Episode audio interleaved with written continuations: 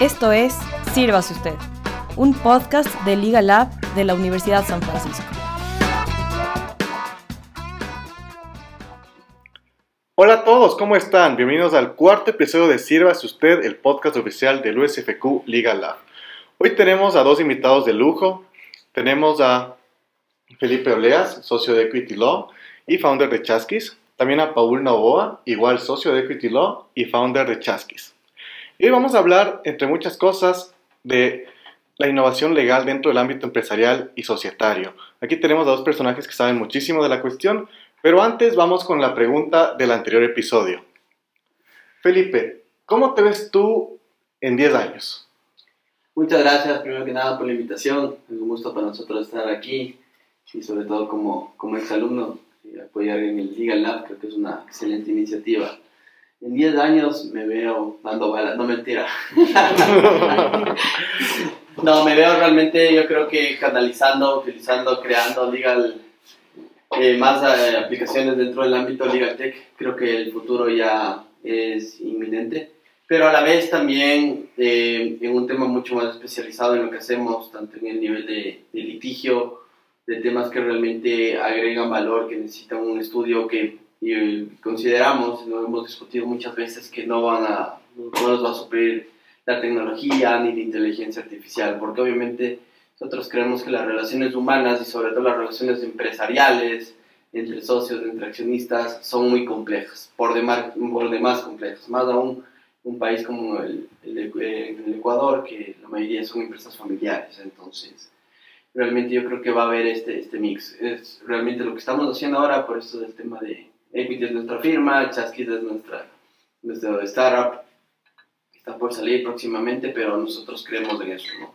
La automatización de procesos para todo lo que no agrega valor dentro del ámbito de la práctica empresarial y obviamente ya la, la, la práctica, digamos, pura y dura, el litigio, el análisis, la consultoría dentro de los temas que obviamente necesitan un análisis mucho más elaborado, mucho más pensado y para cada situación. Cuéntanos, Paul, ¿tú cómo te ves de aquí en 10 años? Bueno, gracias, Sergio, doctoras, doctores, muchas gracias igual por su invitación. Sumándome a lo que dijo Felipe, no sé, o sea, en 10 años, ¿cómo nos vemos? Tal vez ya cimentando o posicionando el Ecuador una vez por todas como un líder regional en materia de real tech, ya igualmente impulsando con todas las reformas societarias que entraron en vigencia hace tres años vemos y espero que en 10 años ahora el Ecuador sí se posicione también como un referente en materia empresarial, como ya está empezando a suceder. Y también la idea que nosotros tenemos, o que tuvimos cuando empezamos con este proyecto de Chastis particularmente, fue en verdad causar un cambio, un cambio positivo en beneficio de las personas que son las destinatarias de las normas. Entonces, de eliminar trabas, de eliminar requisitos burocráticos, tal vez de eliminar procesos cargosos que no otorgan ningún valor añadido y en 10 años esperamos que todo sea mucho más automatizado, que todo sea mucho más simple para que la gente, en el ámbito que nos desenvolvemos, ¿no es cierto?, pueda hacer negocios sin tantas trabas, porque eso genera muchas ventajas para todos. Entonces esperemos llegar hacia allá. Y en ese punto mencionaste bastante el tema de las trabas, ¿no? La burocracia en general. Y siendo alguna, nuestro ejercicio como abogado siempre va a estar ligado a lo político. Ahí yo te quiero consultar, ¿qué tanto puede interponerse una autoridad como la Superintendencia de Compañías en la innovación, porque sin duda alguna uno puede cambiar una ley, hacer una reforma, poner un aplicativo, pero siempre va a estar la autoridad al frente de todo, el Estado. El Estado. Entonces, ¿qué tanto puede influir esto en los cambios y la innovación en general? Completamente. La autoridad puede ser la que promueva o retarde el progreso de los países. Y bueno, solamente como, como antecedente, nada más cuando nosotros chasqueábamos, no sé en tu época, pero en, en la mía era así se demoraba, por ejemplo, constituir una compañía entre 7 y 8 meses, porque tenías que ir haciendo una serie y cumpliendo una serie de requisitos que no otorgaban ningún valor añadido. Cuando las SAS recién salieron en 2020, 2021, podías tener una compañía en 20 minutos. Ahora, lastimosamente ha habido, nosotros sentimos un decrecimiento en el tiempo de atención de estos procesos, pero aún así sigue siendo mucho más ágil, o sea, ya no te toma 8 meses, sino que tomará 2 semanas, o sea, ni punto de comparación. Pero de todas maneras, igualmente sentimos que se necesita un cambio de enfoque, de ese enfoque regulatorio, de ese enfoque en donde siempre la autoridad presume la mala fe de los, de los usuarios, para incentivar más bien que obviamente bajo un esquema de control adecuado, de un control eficiente, se puedan alcanzar los objetivos de formalización de negocios de manera mucho más ágil también. Entonces, yo comparto 100% contigo y comparto tu diagnóstico. O sea, una, una autoridad de control o en general el Estado puede convertirse en un aliado poderosísimo para la innovación o también puede causar muchos problemas para que emprendedores, empresarios, personas que tienen ideas innovadoras puedan aterrizarlas ¿no? a través de tantas trabas o requisitos regulatorios. Bueno, yo creo que, bueno, añadiendo a lo que dice, le dijo Paul de manera muy clara, nosotros, bueno, todos saben que nosotros somos dos ex superintendencias, de hecho, y cada quien en su momento, ahí nos decimos amigos. Y él más dijo que yo, por si acaso. Obvio, el Paul. Pero yo, yo me voy a una posición mucho más extrema, inclusive. Voy a tomar dos ejemplos. Eh, las, las mismas SAS, cuando salieron, desde el mismo Paul, en la época de que estaba Esteban Ortiz y otro superintendente, lejos de cualquier ideología política lo que sea, se vio realmente la necesidad de eliminar estas barreras, ¿no? Estas barreras de entrada que te estaba comentando el Paul. En mi época yo creo que era lo mismo que la tuya. Pero sí, era desde la resolución aprobatoria de la Constitución, de la, de la Constitución de la compañía, para terminar en simplemente cumplir los requisitos, necesitas hasta la afiliación a la Cámara de Comercio, ¿entiendes? O sea, era un montón de... Solo ir, como decía, realmente chasquear registro mercantil, notaría, cámara, superintendencia, regresa. Pero yo creo que hay un tema más allá, ¿no? Que yo creo que no hay que tapar el sol con un dedo tampoco. Lamentablemente aquí la burocracia eh, se, se, hizo mucho más fuerte en la época del correísmo. Yo creo que el burócrata piensa y tiene miedo de que tiene que cuidar su, su puesto, ¿no? Justificar su partida. Y de esta manera eh, piensan que observando, poniéndote trabas, aunque sea con una comita o un cambio tonteroso, están haciendo su trabajo bien, cuando es totalmente lo contrario. Se están acumulando de trámites, están ellos mismos poniéndose el pie, ¿no? No están pensando en el país, no están pensando en su real, función. Porque, vámonos a ver, eh, ¿cuál es la función real de la superintendencia? Es el control. Está para controlar, no está para observarte, no está para ponerte el pie cuando tú quieres iniciar tu emprendimiento o formalizar tu negocio, sino para darte las facilidades y ejercer su control. Pero ahora, yo, y lo hemos conversado alguna vez con el Paul, esto es súper, súper extremo, pero yo creo que ni siquiera ya tiene sentido que la superintendencia exista con ciertas competencias, entre ellas las societarias. Porque yo creo que aquí te encuentras en una traba entre la competencia como órgano de control administrativo versus también las competencias ya que vienen a ser jurisdiccionales. Entonces ellos van a llegar hasta cierto punto con las inspecciones. Pero ¿qué estás diciendo? Con las SAS ya estamos hablando de más de 40.000 nuevas compañías. Y el personal cada vez reduce de la superintendencia. Mi superintendente lo dijo, tengo 60 personas de control a nivel nacional. Pero un universo de más de 140.000 compañías. Entonces, ¿cómo tú realmente lo puedes hacer? Más bien ahí se vuelve peligroso porque ya se puede ver un tema dirigido y político. Entonces yo creo que sí, algunas tareas sí se las puede hacer. Y al final va a llegar un cierto punto en el que la competencia que le da la propia constitución, le compañía a la, a la superintendencia, va a tener un límite y ahí empieza ya el tema jurisdiccional. Pero tampoco podemos abarrotar a todos los juegos que sabemos que también está colapsado. Entonces ahí es donde yo creo que si fueran las autoridades coherentes, deberían aprovechar justamente todas estas nuevas soluciones tecnológicas para simplificar más aún en extremo, yo diría, los procesos y ver realmente cómo poder utilizar inclusive la, la propia inteligencia artificial, las aplicaciones, eh, la digitalización, automatización para su real control. Porque hay miles de compañías que ni siquiera, es una aguja un pajar. Si por mala suerte, por una denuncia o, o porque alguien dijo algo, caíste en un control, se, se te acabó la fiesta, ¿no? Y no a veces solo la fiesta, si no, no estamos hablando que todo el mundo va a ser sino que te van a empezar a molestar con cosas que nada que ver, o sea, y ahí viene el tema, ¿no? Yo creo que las autoridades también tienen que asumir este tipo de, de, de, puestos, de, de, órganos de control, de autoridades de control, con mucha, mucha seriedad, con mucha ética, pensando en el país, no pensando en mi agenda, en beneficiar a, a X, Y, Z sector o al político de turno. Hay que ver que, sobre todo en el ámbito empresarial, las empresas son las llamadas a dar empleo y que, el Ecuador pueda salir adelante, como lo dijo Paul, ¿no? ser referentes y obviamente hacer para lo que están destinados. ¿no? El Estado no está para suplir las deficiencias del desempleo, como nos hicieron pensar hace algunos años, ¿no? Si no, si son las empresas y dándoles las facilidades. Ok, gracias. Yo quería preguntarles algo y es, eh, ¿qué tan factible o aplicable ya en, en la vida real, digámoslo así, es como este modo de legal tech aplicado en el derecho ecuatoriano en la actualidad? Porque, o sea, yo alguna vez hablaba con algún abogado y me decía, o sea, sí, se, suena increíble y suena perfecto, idóneo, todo, pero realmente en el país que tenemos ahorita, con el, o sea, nuestra calidad de tecnológica eh, no es tan aplicable. Entonces quería saber, como, ¿qué piensan ustedes? O sea, en la actualidad y ya llevándolo a la realidad, ¿qué tan aplicable es? Bueno, primero para responder esa pregunta deberíamos tener presente que ya es una realidad porque la ley ya lo reconoce, ¿no? desde el Código de Comercio en el artículo 77 que está desde el 2019 ya está en vigencia los contratos inteligentes y después la ley de modernización a la ley de compañías en 2020 reconoce igual la implementación de blockchain, si bien es cierto es un contexto societario, pero ya lo reconoce. Entonces tenemos ya la, la, la, cancha o las, las, reglas del juego trazadas y eso me parece que es un avance enorme, un avance completamente significativo frente a otros países que ni siquiera han visibilizado esta realidad. Entonces, creería que en primera instancia es súper bueno porque ya nuestra legislación se ha puesto a la vanguardia y en verdad ha visibilizado todas estas nuevas tendencias de, de innovación jurídica. O sea, podemos decir tranquilamente que todas estas nuevas regulaciones son un paradigma de innovación jurídica también. Pero esa solamente me parece que sería la primera parte del, del, enfoque del problema que tenemos que solucionar. Y el segundo justamente es un cambio de paradigma, ¿no? O sea, como que cambiar la forma en cómo la gente ha venido concibiendo el derecho.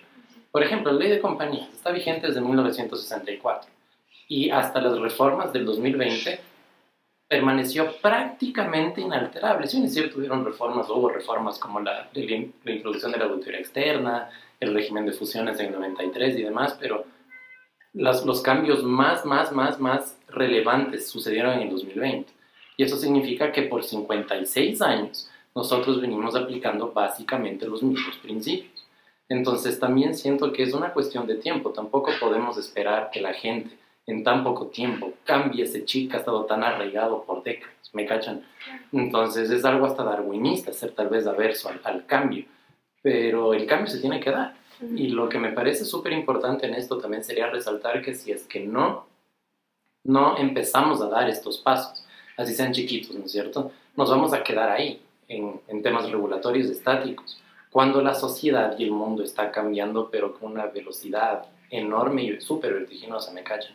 Entonces, siento que ahorita ya podemos nosotros empezar a explorar en el Ecuador porque tenemos el entorno regulatorio y el principal reto que tenemos sería cambiar el chip, particularmente de las generaciones anteriores.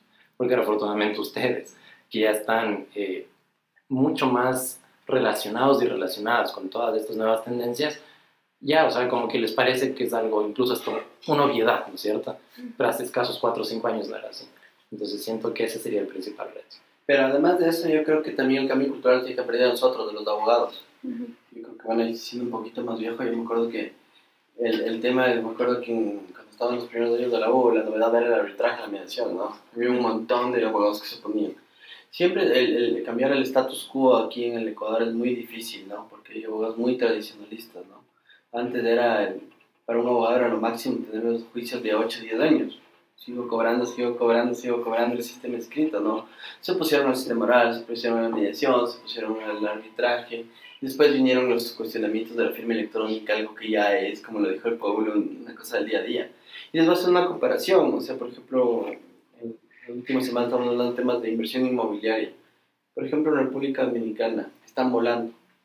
El, el, el tema de inversión es tan millonario o sea, ya no se abastecen ni siquiera para vender todo lo que venden. Obviamente es un paraíso bien del turismo y ahora de, de los proyectos inmobiliarios.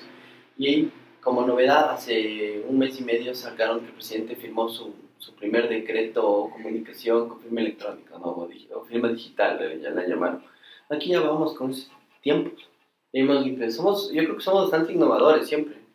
Eh, el mismo equipo, pues, en la misma administración, el tema muy vanguardista, y de ahí nace el mismo token, el tema, de las aduanas, y después ya se hizo, se, pasó al, al, sector privado.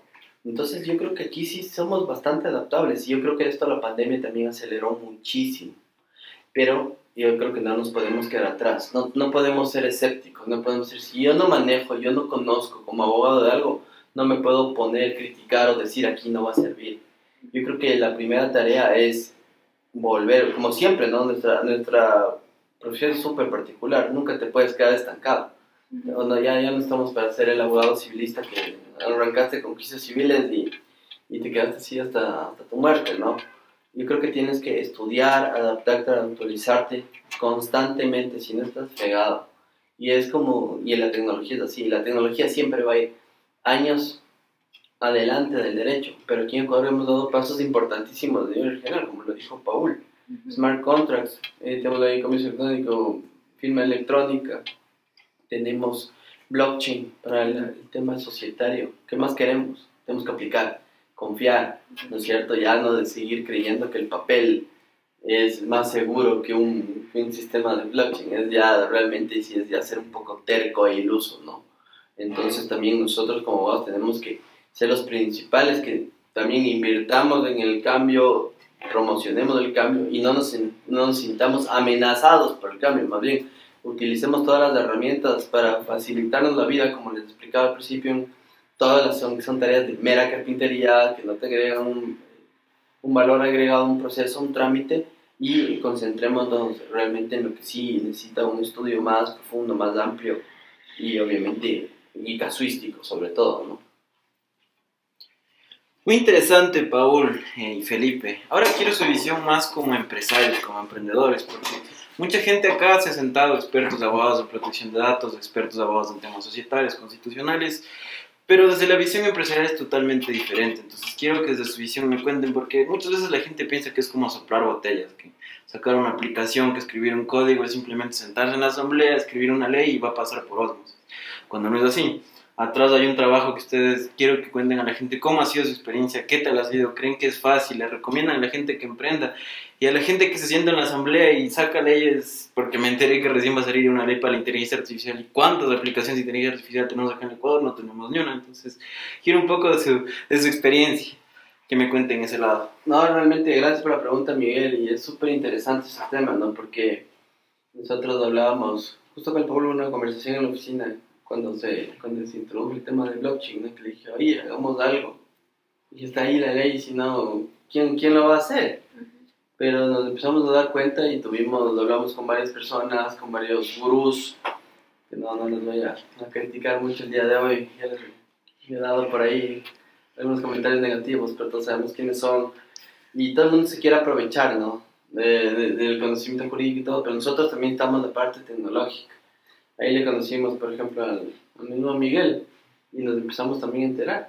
Y como les dije, volvimos también, bueno, en mi, caso me puse a estudiar ya en temas de legal tech y todo lo demás, de capacitarme por ese sentido, pero también enterarme en temas de programación, temas que yo me acuerdo que en el colegio, tal vez, no sé si les pasó a ustedes, es que va para los ñoños, para los programadores, nada que ver, ahora ya me toca sentarme y tratar de entender cómo es la arquitectura de todo el tema, ¿verdad? Porque siempre hay un trasfondo y sobre todo ver la problemática, ¿no? que yo creo que es lo, la parte inicial. Pero como dice Miguel, es una tarea súper ardua. ¿no? Primero tienes que ver el problema, después tienes que ver que el problema dentro del, del mercado no es solo el que tú crees, o dentro de tu círculo crees que vas a descubrir el agua tibia y vas a solucionar todo, sino una, una solución realmente que sea integral y para todo el mundo. Entonces, de lo que nació nuestra idea de de hacer toda la tokenización de acciones en compañías, de libros y todo lo demás, nació Chasquis, que realmente es justamente es una aplicación que ya te va, que, nace justamente las necesidades del boom de las SaaS, porque nos dimos cuenta que la gente, aparte de, está súper motivada, está súper contenta, simplemente vimos que se, se, se quitaron estas barreras de entrada, cosas innecesarias, y la gente dijo, no, yo sí quiero. Y aparte de la responsabilidad limitada, por supuesto, que es uno de los mayores beneficios de, de una persona jurídica. Pero también, ¿cuál es el problema? Que, bueno, no es el problema, beneficio al mil por ciento de que sean unipersonales, pero también es un problema porque, por lo menos cuando tienes un socio o accionista, que bueno, sigue siendo el formato que tú lo puedes escoger, siempre tienes la responsabilidad, ¿no? Dice, chuta, por lo menos conversas con alguien, dices, pero en las unipersonales es mucho más difícil, ¿no? Soy el gerente, soy el único accionista, me olvidé, 15.000 compañías multadas por balances entre la mayoría de, de esas, ¿no? Que realmente se les pasó, no sabían las obligaciones que tenían que cumplir. Hay muchos mitos, ¿no? Hay una típica pregunta que el Faul sabe que es muy frecuente. Oye, las SAS tienen que declarar impuesto a la renta, las cosas tienen que llevar balances, tienen que llevar, o sea, pero por supuesto, o sea, tampoco estábamos creando una, una compañía, una persona jurídica sin obligaciones, pues, o sea, no, no, es, no es el tema.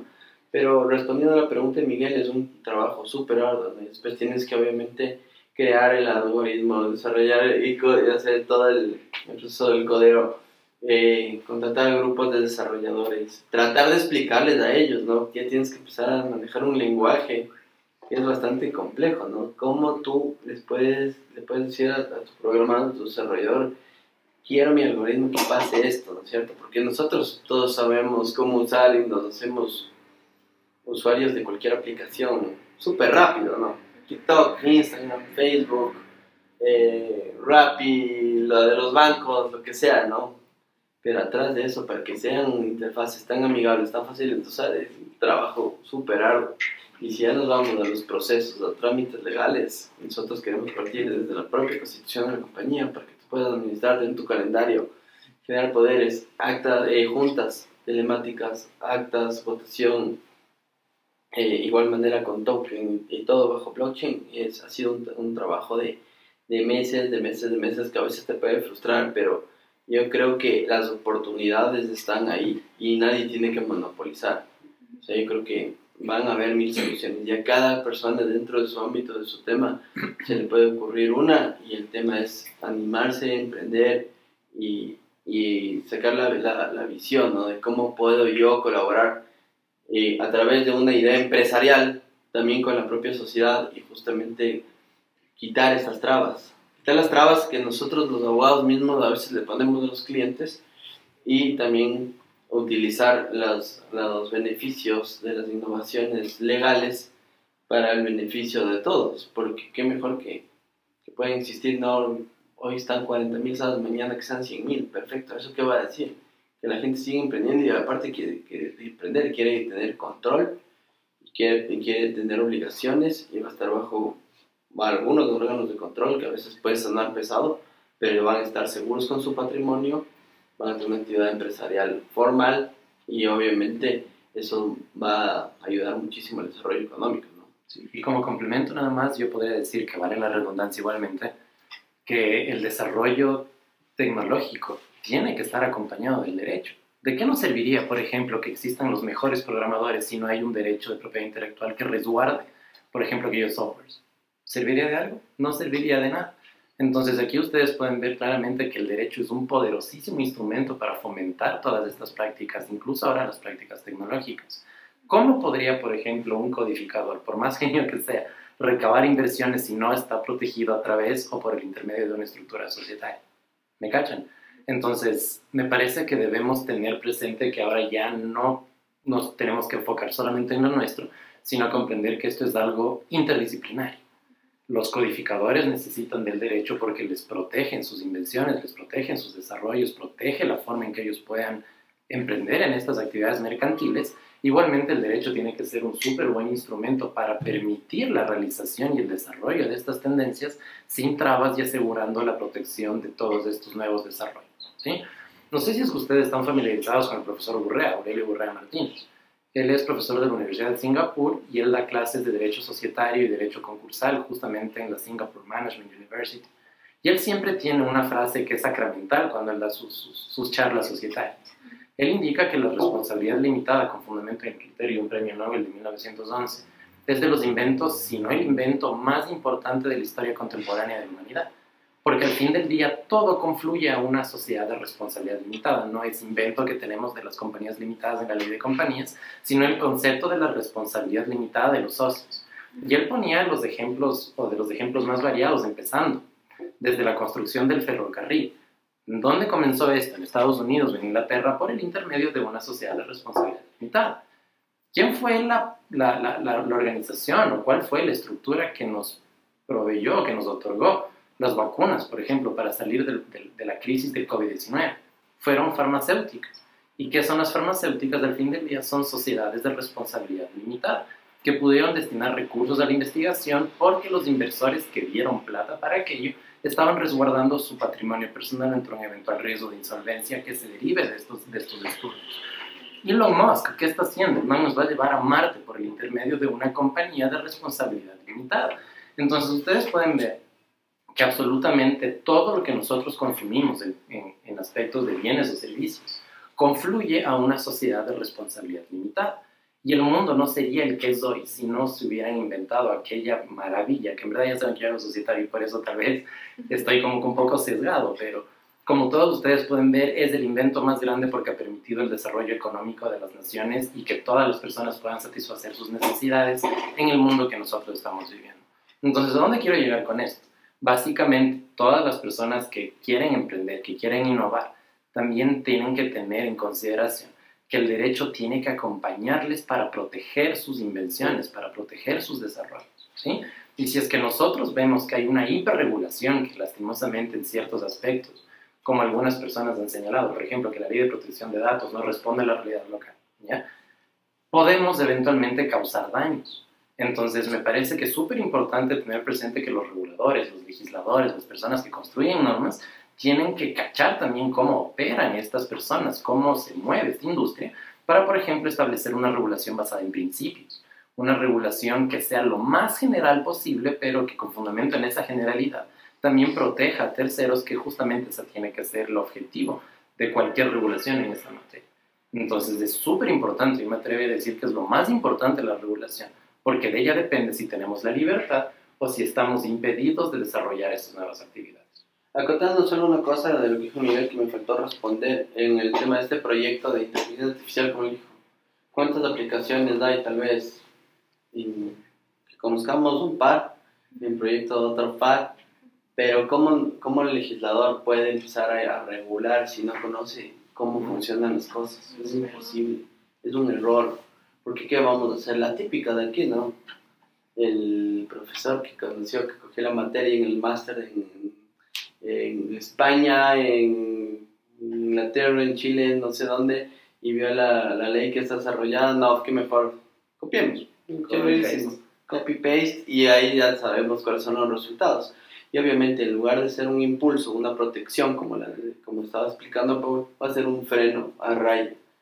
Porque obviamente sí, ¿y qué va a ser? ¿Y cuál va a ser el, el segundo gran paso ¿no? de los legisladores o del presidente de turno? queremos la superintendencia de control de inteligencia artificial. ¿Para qué? Para controlar, perseguir, multar. ¿Me entienden? Y obviamente y también el, nicho en el mercado laboral, eh, perdón, de, de, de, la abogacía también va a ser buenazo. Empecemos a dar cursos, a las consultorías, la implementación. Y al final de cuentas, ¿qué va a decir la gente? en la miércoles, o sea, cojo mis cuatro maletas y me voy a, Perú, a Estados Unidos, a Estonia, donde dé la gana y hago lo mismo. Bajo otra jurisdicción y no me moleste. Sin tantas trabas. Sin tantas trabas, o sea, porque también una parte, y, bueno, acotando la última parte, obviamente también levantar el capital en inversión es difícil, ¿no? Porque obviamente también no, no creo que somos de, de ese tipo de, empresarios que les sobra el capital y la, liquidez y decimos, no, pues nos aburrimos, eh, emprendamos, sino que también fue una parte de responsabilidad, ¿no? Dijimos, si vamos a abrir un área de Legal Tech, tengamos por lo menos una Legal Tech, para saber de qué hablamos, ¿no es cierto? Pero a nivel legislativo yo creo que es muy ambicioso lo que voy a decir, pero ya se tienen que aplicar ya también las sunset rules o o los sandbox, porque si no va a ser imposible y vamos a caer con el mismo error de la ley de protección de datos una vez tras vez tras vez y siempre vamos a querer hiperregular, hiperregular. ¿Y qué vamos a hacer?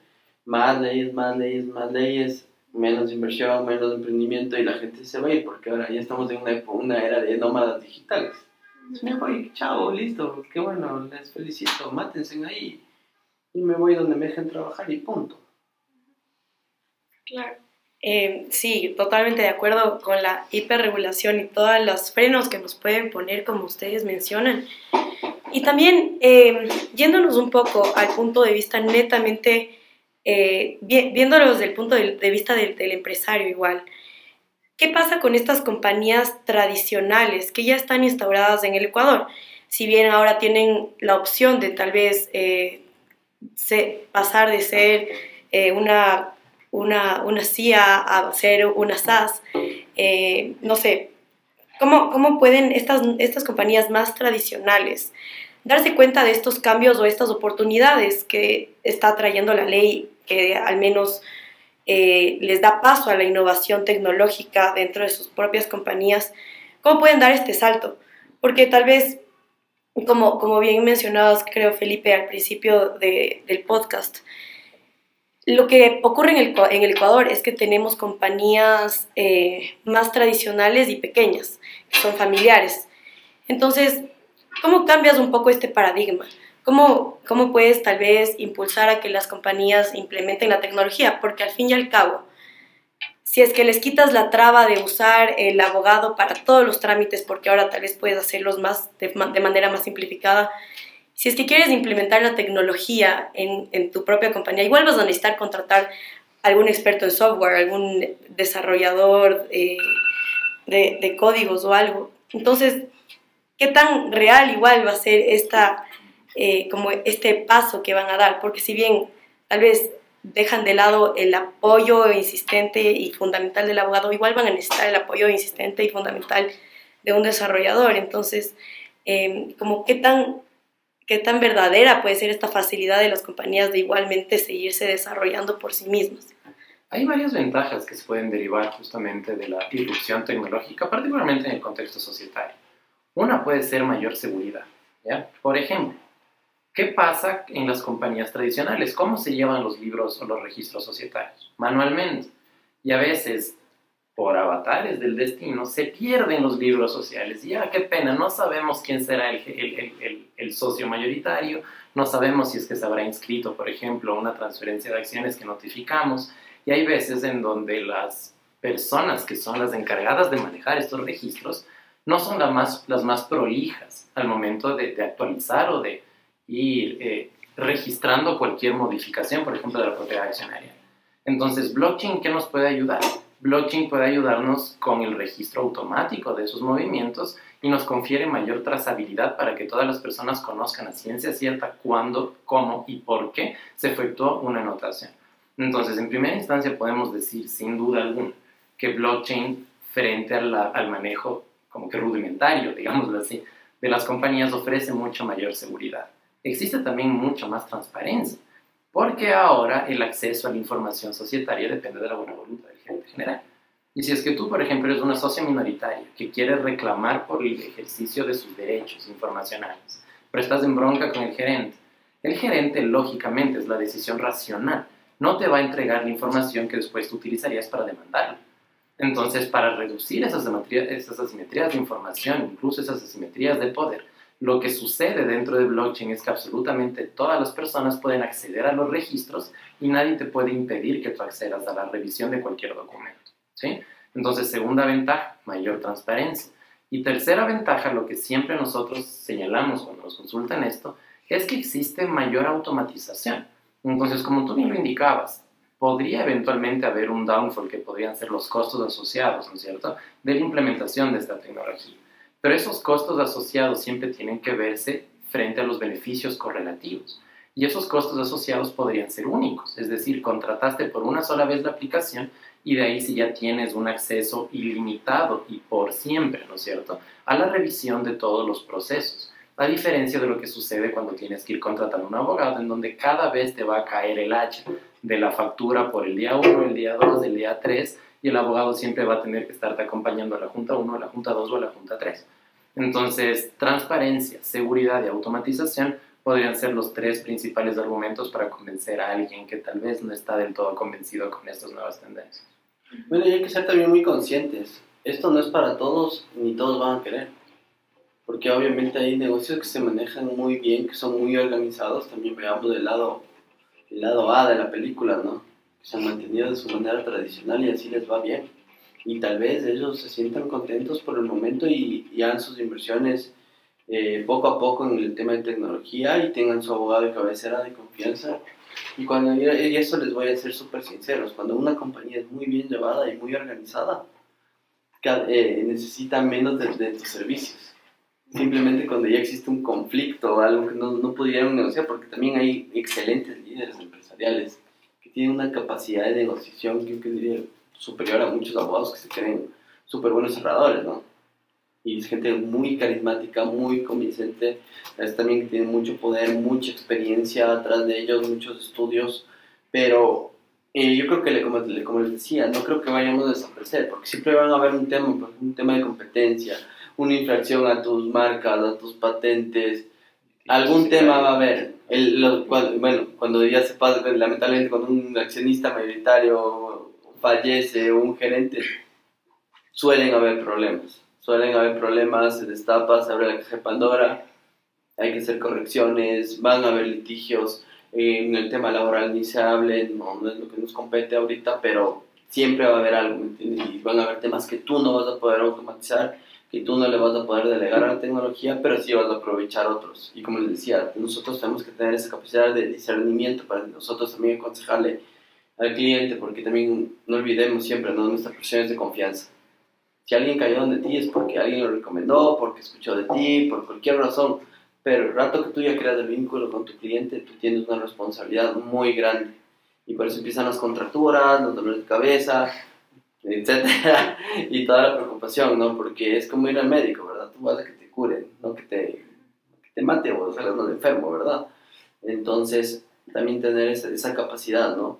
Y cuando no sepas algo, también asesorarte bien, llamar a otro colega, alguien que, que te pueda encaminar mucho mejor con toda la ética y la responsabilidad, ¿no? No solo pensando en el honorario, ni mucho menos, sino qué es lo mejor para tu cliente porque como les digo, no, no para todas las industrias no hacer esto, no para todos los negocios. Puede que a algunos les hables y no les interese en lo más remoto y para otros sí venga y sea una, una disrupción tecnológica que les cambió la vida y ¡pum! hacia arriba. Pero caso por caso, tema por tema, eso es lo lindo del derecho comercial, Paul, ¿no? El que sea un aliado, una herramienta de, para que la sociedad pueda seguir avanzando y evolucionando. Exacto, y solo para complementar lo que dijo Felipe, la ley no impone la obligación, la ley te da la alternativa. Y dependerá de ti si es que quieres la alternativa, la opción A o la opción B. Aquí que es el mercado el que decide. Pero lo importante es que ahora la regulación ya nos da estas opciones que antes no existían. Y antes había siempre la obligación de sujetarnos a un régimen anticuado, mi concepto y anacrónico, y que frenaba, si se quiere, la innovación tecnológica en la forma en cómo las compañías podían ser manejadas. Entonces, con esta alternativa, las personas que se sienten más cómodas, tal vez un poco más aversas al cambio, podrían quedarse con el esquema tradicional, pero las personas que ya deseen emprender o embarcarse en estas nuevas tendencias ya lo pueden hacer también. Entonces, me parece que ese debería ser siempre el enfoque de una regulación, no ser prohibitiva, sino conferir muchas ventajas para que las personas que son las destinatarias de esas normas sepan qué es lo que mejor les conviene y puedan escoger lo que mejor les conviene. Ok, eh, yo me quedé hace un rato con una duda de algo que hablaban eh, como de esta importancia entre el conocimiento tanto de un abogado como de un programador o ingeniero. Entonces quería preguntarles como si para ustedes sería lo más recomendable, digamos, a futuro, que en las escuelas de derecho, por ejemplo, ya se empiecen a implementar clases de programación o este tipo de cosas, o más bien siempre llevarlo como ambos de la mano, o sea, tanto un abogado como un ingeniero. ¿Creen que sería mejor como mezclarlo en uno solo, digamos, o, que siempre sea como dos mundos distintos que se juntan para, para llevar a cabo esto de Ligatec. No, indudablemente, yo creo que más bien ya tiene que ser eso ya. Ya tiene que estar en este momento, en este instante, ya la medida curricular el tema por lo menos de conceptos básicos. Así como te toca aprender de contabilidad y algunas cosas dependiendo de lo que tú quieras hacer otras cosas, ya los abogados que simplemente tenían su biblioteca, ya, esos ya murieron hace rato. Pero justamente este es una, uno de los beneficios que conocimos aquí con el MVP, una persona por demás compleja, pero no mentira. MVP es Miguel Villegas Pérez. Yo le digo, yo le digo que, que es de un unicornio único de game, porque él, él, él, se metió de lleno en eso y realmente es la persona que, por lo menos a mí me ha apoyado muchísimo y creo que igual Paul eh, metiéndonos en todo este mundo. Obviamente tú tampoco hacer un mix tan salvaje, tan, no, no creo que sea lo más conveniente, porque eres solo uno o eres el otro. O sea, entonces no te vas a, vas a botar el derecho y vas a ser solo programador. O tal vez en el futuro sí puedan haber programadores exclusivamente de derechos, ¿no? ingenieros de prompts, de, yo que sé. Pero por lo menos sí tener los conocimientos básicos para, obviamente, justo lo que les decía hace un ratito, tú poder darle la mejor mejor consejo a tu cliente por lo menos sabes que no, haz esto, aplica esta tecnología. Blockchain sí, blockchain no, sabes qué, no, mejor créate un aplicativo web, un aplicativo móvil, etcétera, ¿no? Tokeniza, no tokenices. Por ejemplo, o sea, el típico vivo, ¿no? Vienes, ah, tengo una, una salud unipersonal, me va súper bien, un millón de dólares al año, tokeniza todo. No, ¿para qué? ¿Qué, qué, libro estás hablando? O sea, ya son temas que también hay que quitarse la, el, los, prejuicios, las trabas, ¿no? Pero indudablemente, y a la vez, yo creo que también esta, esta introducción, por en los conceptos básicos, te va a poder comunicar, te va a permitir comunicarte mucho mejor con los programadores y entender y hacerles entender lo que tú quieres. No, y solamente para complementar, yo creo que sería bueno tener las nociones básicas para evitar que te vendan gato por liebre, igualmente. ¿no? Entonces, si bien es cierto, podría ser extremadamente complejo que una persona pueda dedicarse completamente y que sea un capo en programación y un capo en derecho, porque hay carreras que toman 5 o 6 años para aprender estas nociones básicas, si se quiere, de informática, de inteligencia artificial, de computación, lo que fuera. Siempre es bueno tener una noción, ¿no es cierto?, al menos general, para saber que tenemos ahora todas estas nuevas tendencias y encontrar puntos de convergencia. Por ejemplo, ¿Quién hubiera pensado hace 20 años que un contrato podía ser de ejecución automática a través de los contratos inteligentes? Nunca. Los contratos inteligentes son la clara demostración de cómo el derecho y la tecnología han convergido, ¿no es cierto?, para ofrecer una solución a las personas que desean automatizar sus decisiones. Entonces, como ven, si bien es cierto, las instituciones jurídicas tienen o se remontan a orígenes ya milenarios, pero esos principios o esas instituciones milenarias pueden adaptarse igualmente a estas nuevas tendencias de programación y de codificación. Y para eso sí sería bueno que nosotros abramos tal vez un poco la mente, porque lastimosamente la formación jurídica tradicional en el país ha sido muy conservadora y enfocada exclusivamente a aprenderte de memoria qué es lo que te dice el código, el artículo A o B.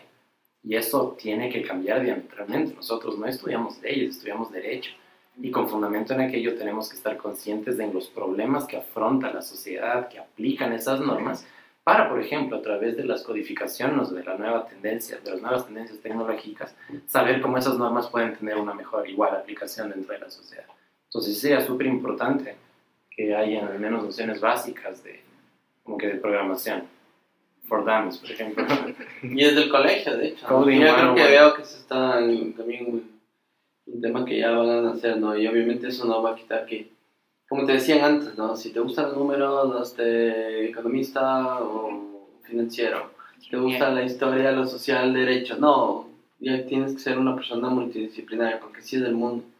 Y si tú te quedas, chao. Y realmente aprovechen, aprovechen, porque obviamente después cuando ya te vuelves medio viejo, así, Que te acabes de ir, ¿no? como yo. no, ya te vas cogiendo, tienes obligaciones, tienes familia, el tiempo se te corta, ¿no? Y ya no puedes meterte en tanta cosa como puedes ahora, y mucho menos como tienen los chicos. Y cada vez hay cosas más locas, más chéveres, y hay que tener esa curiosidad también. Y como decía una vez más, y lo vuelvo y lo repito, no por ser cargoso ni repetitivo, no todo es para todos, ¿no? Cada quien deberá ser el que tenga más aptitud al que le guste y obviamente darle, ¿no?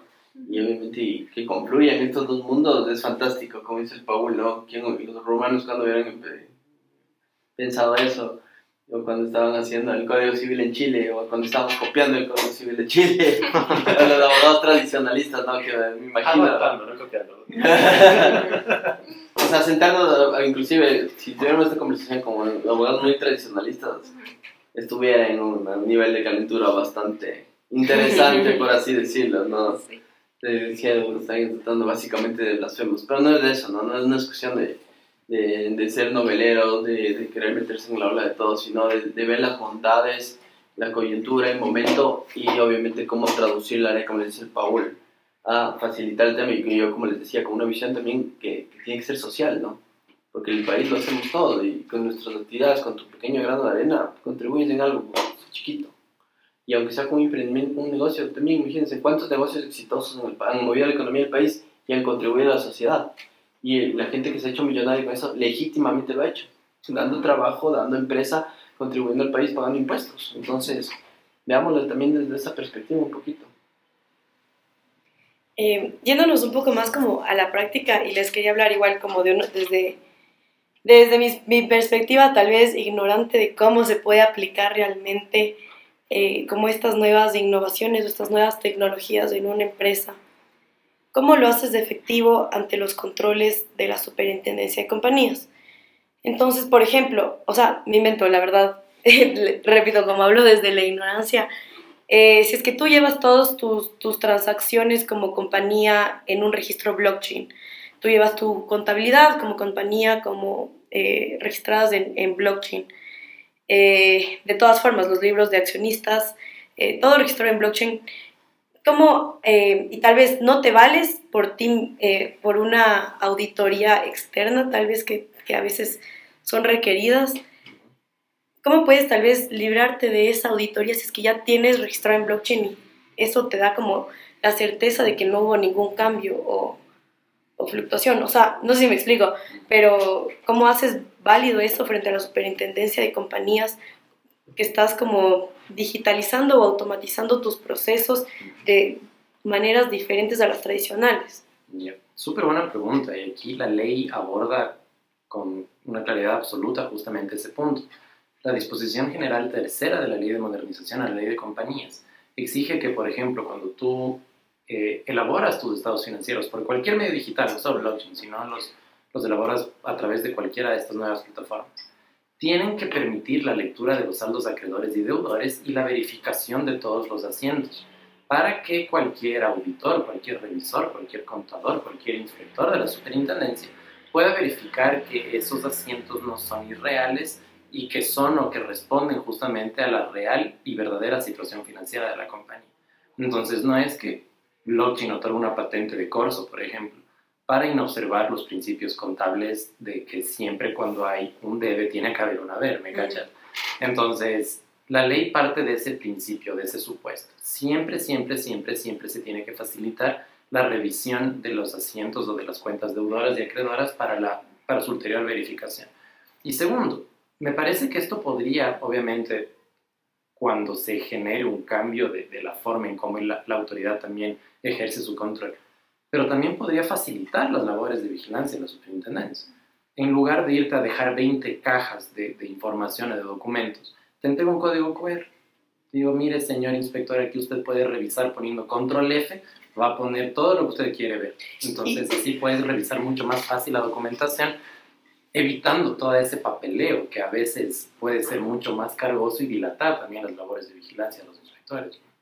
Sí, y, o sea, justamente, ¿cómo, o sea, no sé, ustedes creen que en la práctica tú puedes llegar y entregarle un código QR a la superintendencia de compañías y te va a decir sí, sí, no más, porque a veces sí son súper tradicionales, súper cerrados, a pesar de tener tal vez la normativa vigente, te digan, no, yo necesito en físico, yo necesito eh, de la forma que siempre se ha hecho.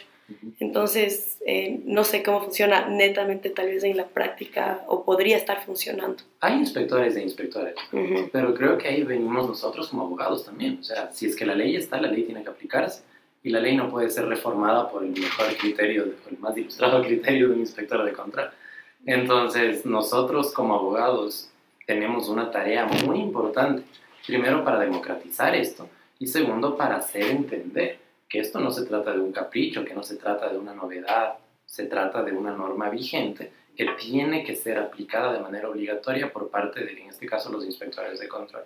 Entonces, por ejemplo, aquí te puedo comentar que cuando nosotros ingresamos documentos de la superintendencia, ya no mandamos los papeles enormes, ya las 20 cajas de documentación, sino que solemos enviar CDs o solemos enviar flash memories o solemos enviar como que los links de Drive, en donde las personas que revisan la documentación pueden acceder a todos los documentos que ellos quieren o desean revisar de manera mucho más ágil. Existe mucha mayor cercanía con el material probatorio que se aporta. Y lo mismo puede suceder con un código QR. O sea, simplemente le entregas, le dice, señor, con su teléfono escanee esto y usted va a tener acceso a todos los documentos en lugar de tener que irles a dejar las 20 cajas que eso sucedía antes. Yo me acuerdo cuando chasqueaba. Una vez me tocaba ir en el COVID así con cinco cajas de documentos y era un relajo porque teníamos primero que foliar, que numerar la documentación, ir haciendo un inventario de toda la documentación que se entregaba con el inspector. Y eso también, imagínense lo cargoso, qué abombe que era para el inspector estar sentado ahí con el chasqui, teniendo que ver si estabas entregando toda la documentación o toda la información.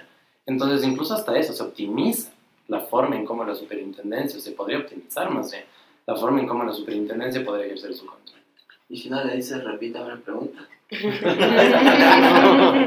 No, pero sí hay que pelear, hay que pelearle. Hay que pelearle, porque no nos olvidemos que estamos contra funcionarios públicos y ellos se, se rigen bajo el principio de legalidad. Y el principio de legalidad tampoco está pintado. No te puedo pedir lo que me dé la gana, cuando me dé la gana, y porque se me ocurrió, como dice Paul. Entonces tienes que pelearle, tienes que decirle, a ver, aquí está, punto, préstame el celular, préstame el celular. Ahí está, señor, o sea, ¿para qué quiere? Es, hay, hay también hay funcionarios que les gusta molestar y eso es indudable y siempre van a existir y los más tradicionales. Pero hay otros que realmente a mí cuando estaba en la Secretaría General ya nos veían, venían los certificados de existencia legal, por ejemplo de Estonia o de Nueva Zelanda, ya solo eran códigos QR. Y decían, ay, ahora... Pues ya. Yo perdón, iba a decir la primera buena palabra, pero... O sea, Recórchale, Caracoles. Caracoles. Grecia caliente. Explicarles, no, porque obviamente también hay que poner de parte, ¿no? Y como te decía, si, si tu función está ahí, también da- date cuenta y, y no seas ignorante, porque también en- entérate de cómo está el mundo. El mundo no es lo que te dice, lo que te aprendiste y, y tenía enrollado en tu ley de compañía del 67, sino que ya estamos en otra era y, hay que pelearles. Porque a veces la gente, no, no le pelees, no, sí, es que no, se vayan a poner bravos, ponen bravos. Nada, más bravo mejor sale, pero no mentira. pero es verdad, o sea, también hay que, hay que plantarse y hay que, hay que insistir porque, bueno, inclusive con lo que dijo el Paul, ¿no? Te piden en, en CD, ahora también ya, chuta, las, las compus te vienen sin el CD-ROOM. El quemador. tengo, que- claro, tengo, tengo que estar viendo ahí cómo quemar o, el, o, o ya ni siquiera flash. O sea, como dices, ya hay tanta cosa que ya es, hasta eso ya es anticuado, ¿me entiendes? Entonces, peor aún las cajas, ¿no? Así como cuando le mandaban al, al Paul de, de cierta firma de Centro Norte de Quito en, en su ecovía con sus cajas, pues, y de ahí nace, la, de hecho, el nombre de nuestro emprendimiento, ¿no? De Chasquis, de todos los traumas generados en, en los, en los primeros años de la profesión que también es un paradigma del, del, del derecho. Nosotros, por ejemplo, no lo aplicamos casi. O sea, obviamente ah, hay que seguir metiendo papeles, pero también no, no es que tú dices, chuta, mi- tu primer trabajo tiene que ser de mensajero. No, no es así. Sea, y, y obviamente por eso hay que ir implementando, innovando, y hasta tú como abogado, que también sí es una responsabilidad muy grande y hay que hacerlo. ¿Sí saben de dónde viene el término chasquis, por cierto? O sea, es mensajero en... Sí, de la época del romanticismo. De de ciudades. Eso es lo típico que los pasantes corran lotería, corran Sí, claro. Entonces Sí, lo que. Chasquis busca es evitar que los pasantes corran, dejar la carpintería automatizada, ¿no es cierto? Para que los pasantes y las personas que recién están empezando en la profesión jurídica puedan dedicarse a lo importante, aprender a razonar, aprender a aplicar principios, aprender, por ejemplo, a redactar demandas, a resolver casos, porque eso es lo que en verdad hace un abogado, no el papeleo, la trimitología de tener que estar cambiando formatos de actos de junta, de constitución de compañías, que en verdad no suponen un ejercicio de raciocinio muy pesado, ¿me cachan? Entonces, todas estas nuevas tendencias o estas nuevas plataformas lo que hacen es simplificar la vida y destinar los esfuerzos profesionales a donde se tienen que, que- que enfocar todos los, los, los estudios o todo el, el, para la redundancia, también el esfuerzo de los abogados. ¿no? Entonces, hacia allá apunta Chasquis y ojalá veamos cómo nos va. Esperemos que bien. Seguramente les irá súper bien. Y todas estas facilidades, todo, toda esta innovación, todos estos problemas ya resueltos del pasado, son gracias a reformas que ustedes han impulsado desde cualquiera de sus ámbitos. Entonces, yo les quiero preguntar desde el 2020, aparte de la SAS, porque eh, creo que es la mejor de todas, de mi opinión. Gracias por tanto. Aparte de la SAS, para ustedes, ¿cuál es el top 3 de reformas en el ámbito societario en el Ecuador? desde el 2020, o sea, creo que podemos decir, o sea, sin, sin dudar o sin lugar a dudas, que el 2020 marcó un antes y un después en la historia del derecho societario del Ecuador. A pesar de que ciertos abogados tradicionales les encante decir que no, los números no mienten. O sea, como los decía el Felipe, ahora, de acuerdo con información estadística de la Superintendencia de Compañías, por ejemplo, el 87% de compañías constituidas son SAS.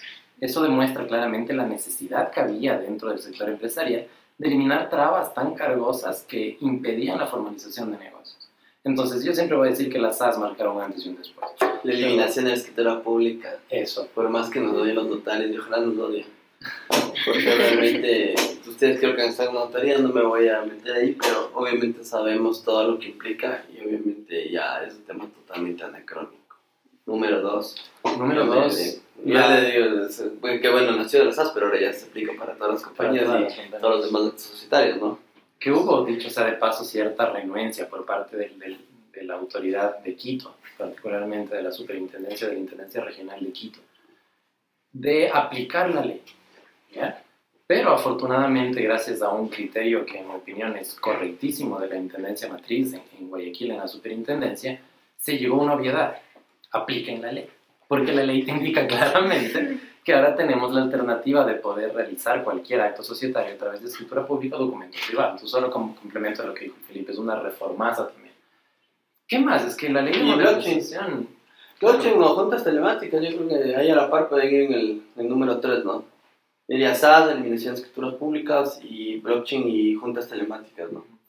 Yo me iría por ahí. O sea, tienes otras más. Hay un montón de cosas, pero si estamos hablando de ustedes en el procesales. tema Legal Tech y, y estamos en el Legal Lab, obviamente su, yo me iría por ahí largo porque sí facilita un montón y es una cosa impresionante.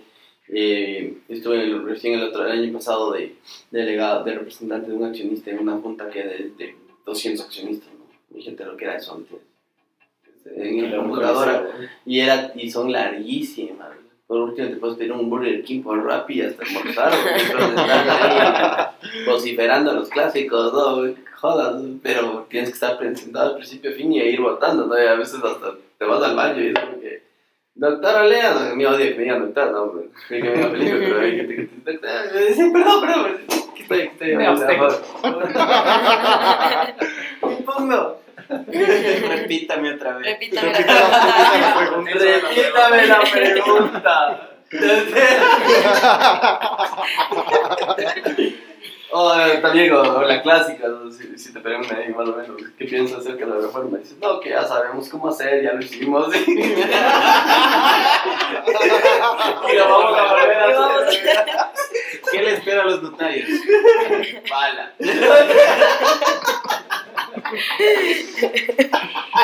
No, no, no, no, no, no, no. Yo, yo tengo una pregunta. O sea, justo hablando de, de eliminación de cosas. Hace un rato, Felipe, no sé si estoy completamente bien, pero dijiste como sería ideal no tener una superintendencia de compañías en algún punto, ¿verdad?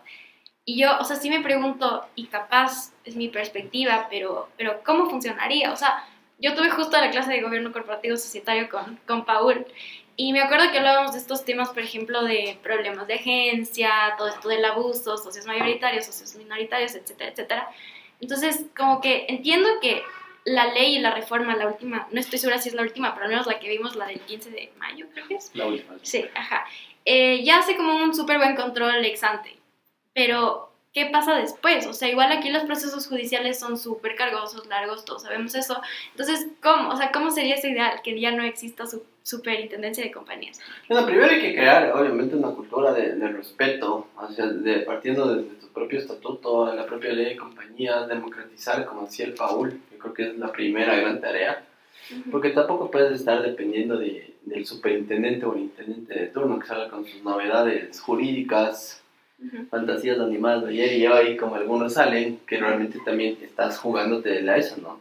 Y realmente ahorita depende de, de su criterio de que si, si es bueno o es malo. Si no- es bueno, chévere, si no es malo, te fregaste. Y empieza, todo empieza a trabarse, ¿no? Y les vale. Número dos, obviamente yo creo que, y, y es lo que yo les explicaba, va a llegar un punto en que la superintendencia no tiene la competencia para dirimir un montón de problemas, de controversias. Que ya pueden ir al ámbito del arbitraje, ahora que obviamente lo pueden incluir inclusive hasta en el estatuto, o eh, en el ámbito jurisdiccional. Pero yo creo que la cultura, el respeto al derecho, el respeto socio, no ser vivo y aplicar estos temas, como decía el Paul, ¿cuántos juicios creen que hay por el tema de, de que de no inscripción de acciones en el libro o de participaciones? O el tema de que de, de divorciarse y socios soy no accionista, esas cosas son las que traban el sistema judicial. Juicios ordinarios de años por tener en papeles que o te perdí o soy muy astuto, o antes era hasta los temas tenías que consignar los títulos. No te emitía el título nomás. ¿Cómo demandabas? Te dejo Rechazada, en indefensión. ¿Me entiendes? Ujú. Y también los métodos alternativos, por supuesto, ya la mediación, la verdad que tiene que, yo creo que tiene que hacerse un esfuerzo para que sean más especializados, ¿no? Eh, y, la- y también con la- trabajar con las cámaras, con los centros de arbitraje de la misma función judicial, de, la, de mediación, perdón, con la misma función judicial, de fundaciones, para que obviamente existan mediadores especializados que obviamente el mediador no te va a venir a resolver, esa competencia, si él tiene la razón o no, pero que pueda, pueda guiar de mejor manera. De mejor manera. Había el centro de mediación en la superintendencia y se les ocurrió un día, ¡chao! Se fueron, ya, gracias, ¿me entiendes? Más trabajo para control. Imagínate lo que es, imagínate que nosotros, eh, los cinco, fuéramos gente de especialistas de control y nos llega nuestra bandeja de, de trámites y tenemos 200 denuncias societarias cada uno. No te va a dar tiempo, porque aparte de eso no solo te van a dar denuncias, te van a dar con de inspecciones de, de oficio, te van a dar un montón de otros trámites que realmente te va a volver loco y realmente te va a dar el, el síndrome de, de médico forense, ¿no? Que ya te va a dar exactamente igual. Va a ser todo un trámite más, una compañía más, me vale.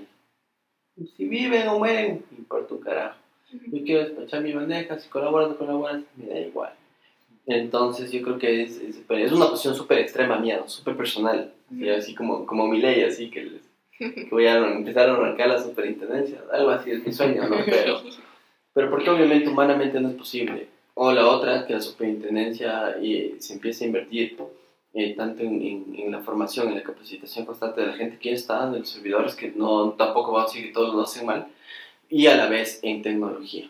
Porque la tecnología nos puede, les puede ayudar de una manera loca que ellos ni siquiera se enteran aún, pero obviamente también tenemos los trabas de la contratación pública, el presupuesto que no me dan, que si no me dan, pero son temas ya mucho más de fondo, ya políticos, pero esa sería la alternativa que yo podría decirte, porque a la final de cuentas hay veces que tú te pasas en un proceso, un litigio societario administrativo, dos, tres años para terminar igual manera en un juicio de entre cuatro años, ¿me entiendes? ¿Sabes? Como complemento también podría suceder. Me parece que el control es necesario. Ya nadie puede decir que no tiene que haber control. No tiene que fomentar su libertinaje. Pero ese control tiene que ser eficiente. Y una de las reformas que se implementaron en abril de este año es que ahora cualquier, por ejemplo, aprobación de un acto societario estará sujeto a un control posterior. ¿Qué pasaba antes, por ejemplo? Una fusión se demoraba de dos a tres años en aprobarse porque siempre necesitabas una inspección previa por parte del Departamento de Control. Y los inversionistas, que era lo que decían, bueno, voy a Colombia, que me toma dos semanas fusionarme, aquí me toma tres años. O sea, pero com- competencia regulatoria interestatal, ¿me cachan? Entonces, tal vez hacer mucho más eficiente el control para controlar cuando hayan alertas, cuando hay un riesgo sistémico y demás, pero no poner a todas las compañías bajo una misma vara. Porque ese era el problema que teníamos antes. Las fusiones pequeñitas o las fusiones enormes se sujetaban exactamente al mismo tiempo de procesamiento. Y eso me parece que era altamente ineficiente. Entonces, como primera reforma para optimizar las labores de control de la superintendencia que ya está vigente, tenemos esta redefinición del control, control posterior más no control ex ante, con todas las nefastas consecuencias ¿no? que podrían existir en caso de perjurio, en caso de estafa, en caso de engaño. Entonces, tampoco esto significa que existe como que, un, reitero, una patente de corso para causar daño a tercero. Y como una reforma en el mediano plazo, yo no soy tan extremo como el Felipe, pero podríamos ver qué pasó en Colombia. La Super de Sociedades, que es la prima hermana de la Superintendencia de Compañías, es un ejemplo de aplicación y de enforcement societario en la región. De acuerdo con la Constitución colombiana, la Constitución del 91, se permite la delegación de atribuciones jurisdiccionales a instancias administrativas. ¿ya? Y con fundamento en esa delegación, que aquí en el Ecuador no se permite porque la Constitución reconoce el principio de unidad jurisdiccional, en Colombia las superintendencias son jueces. ¿sí?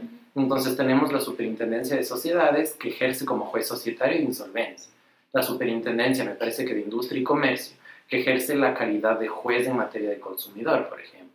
La Super de Transportes dirime aspectos de transportes, justamente. La Superfinanciera dirime conflictos financieros como si fuera un juez y así. Entonces, ¿qué sucedió en Colombia?